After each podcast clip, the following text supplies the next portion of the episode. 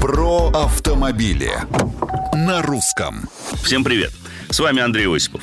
Вот хорошая новость. Отныне все, что связано с дорожным движением, от знаков и камер до разметки, переходит под контроль ГИБДД.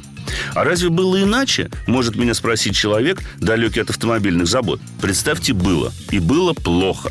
Напомню, что с 2013 года установка новых знаков, светофоров, комплексов фото-видеофиксации и даже организация движения, в том числе нанесение разметки, все это делалось местными властями без согласования с ГИБДД. В результате мы с изумлением увидели диагональные полосы непосредственно на перекрестках, немотивированные ничем сужение проезжей части и ограничение скорости в тех местах, где этого не требуется.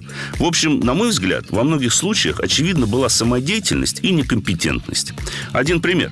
Согласно официальной статистике, количество дорожно-транспортных происшествий в зоне действия камер фото- и видеофиксации за последний год выросло на 23%. Почему? Да потому что такие комплексы нацелены на сбор штрафов. Безопасность – побочный эффект. Знаки, предупреждающие водителей о камерах, теперь не обязательны, а скоростные режимы в ряде случаев не продуманы. И спросить было, по большому счету, не с кого. Теперь будет с кого.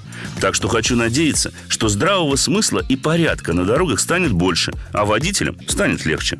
А что думаете вы? Пишите в соцсети Русского радио. С вами был Осипов. Про автомобили на русском.